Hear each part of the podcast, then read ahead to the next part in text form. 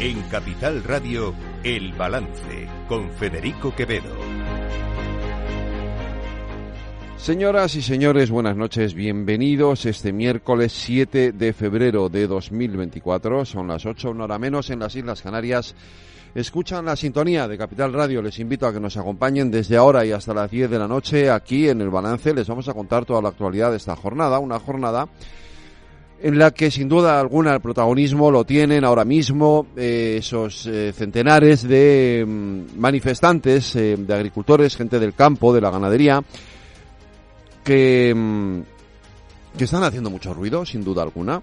no solamente en España, también en el resto de Europa. Está obligando también a la Unión Europea a, a plantearse, a tomar medidas.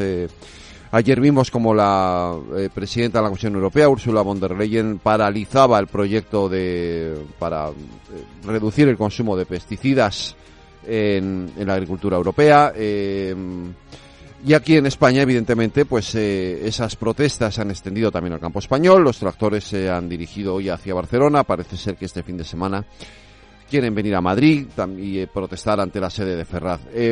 la protesta es lógica, es comprensible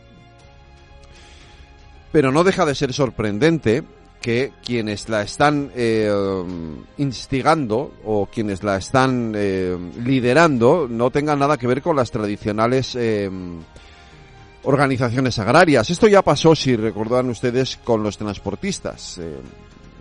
también hubo aquellas manifestaciones con los transportistas que estuvieron organizadas por una asociación que poco o nada tenía que ver con las tradicionales organizaciones del transporte, a las que luego eh, tuvieron que de alguna forma u otra sumarse a las protestas y acabar negociando con, con, la, entonces ministra de, Fomento de Transportes. Em, con esto está pasando tres cuartos de lo mismo y evidentemente hoy este asunto ha ocupado parte del debate parlamentario, además de la amnistía, obviamente.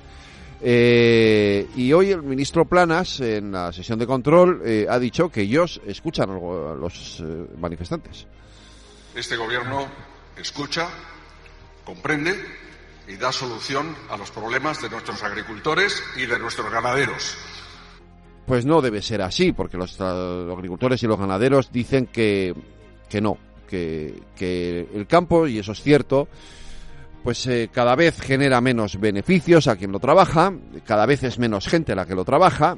Eh, en ese sentido es verdad que yo no me atrevo a decir que el campo esté amenazado, pero sí que es verdad que, está viviendo un, tiempo eh, difícil, complicado, y no debería ser solamente el gobierno español, debería ser la Unión Europea la que se planteara medidas para compensar en algunos casos las dificultades, los esfuerzos que tienen que hacer los agricultores y los ganaderos para sacar adelante su negocio, pequeño o grande, eh, dependiendo de cómo sea, en, en, muchos casos. Hoy, como digo, esto ha formado parte del debate parlamentario y siempre hay, hay quienes intentan apropiarse o capitalizar este descontento. De hecho, eh, en fin, estas protestas de alguna forma eh, están siendo, digamos, dirigidas o capitaneadas por eh, algunas organizaciones o plataformas muy cercanas a Vox y por eso hoy Santiago Abascal quería convertirse en la voz de los agricultores en el Pero Parlamento. Sobre todo lo que quieren es que desistan ustedes de su traición en Bruselas. Ustedes, señor Sánchez, y ustedes, señor Feijó, porque ya ha dicho su portavoz de Asuntos Interestelares, el señor González Pons, que populares, socialistas y verdes son y serán coalición en Bruselas y por eso votan en comandita el 89% de las veces en favor de ese dogmatismo ambiental. Pacto Verde, el de ustedes dos, la transición ecológica, la de ustedes dos, y la Agenda 2030, la de ustedes dos, es una amenaza de muerte para el campo español. Ya les dije el otro día que esto no era verdad, que esto era mentira, pero sí que es cierto que hay un debate sobre el asunto. Lo que hay que hacer es, primero, insisto, tomar conciencia Segundo, contribuir, ayudar, incentivar el trabajo en el campo, la ganadería, la agricultura y compensar las pérdidas que supone eh, ese proceso de transición eh, energética o ese proceso de transición a una economía más verde.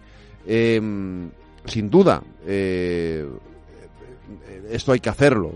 sin duda, tenemos que tomar conciencia de, lo que significa el cambio climático y de lo que significa esa transición que de una u otra manera hay que hacer porque nos estamos jugando el futuro de nuestro planeta, lo que amenazaría de muerte, lo que amenazaría de muerte a la agricultura, sería no hacerlo.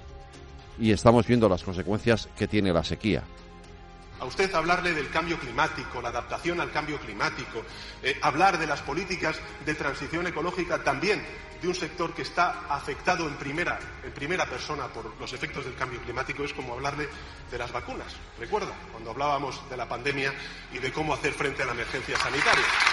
En todo caso, sí le diré, no a usted, sino al campo, que este gobierno está con ellos y que ustedes proponen una fórmula letal para el campo español. Y es una mezcla imposible y letal entre el negacionismo climático y el antieuropeísmo. Esa es su realidad, señoría. No se equivoquen, de verdad. No es eh, en absoluto el negacionismo o el, cambio climático o la transición energética lo que puede poner en peligro al campo, sino justamente todo lo contrario. Y lo decía y lo explicaba, creo que con palabras muy acertadas, el portavoz de Sumar en el Parlamento, Íñigo Rejón, en rueda de prensa con los periodistas. Y creo que son palabras de lo más acertadas.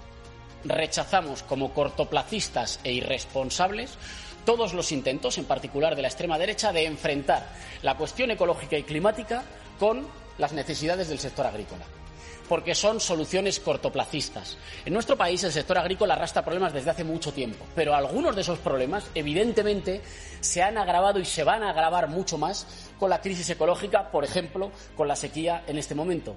Así que frente a las políticas cortoplacistas que dicen que hay que elegir entre hacer frente a la crisis climática o proteger al sector agrícola, tenemos que tener políticas integrales. Esas políticas integrales no pasan por reducir las exigencias con respecto a los pesticidas.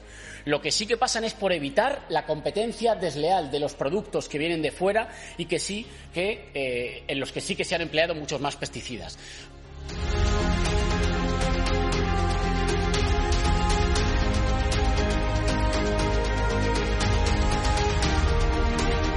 Todo el análisis de la actualidad en El Balance con Federico Quevedo.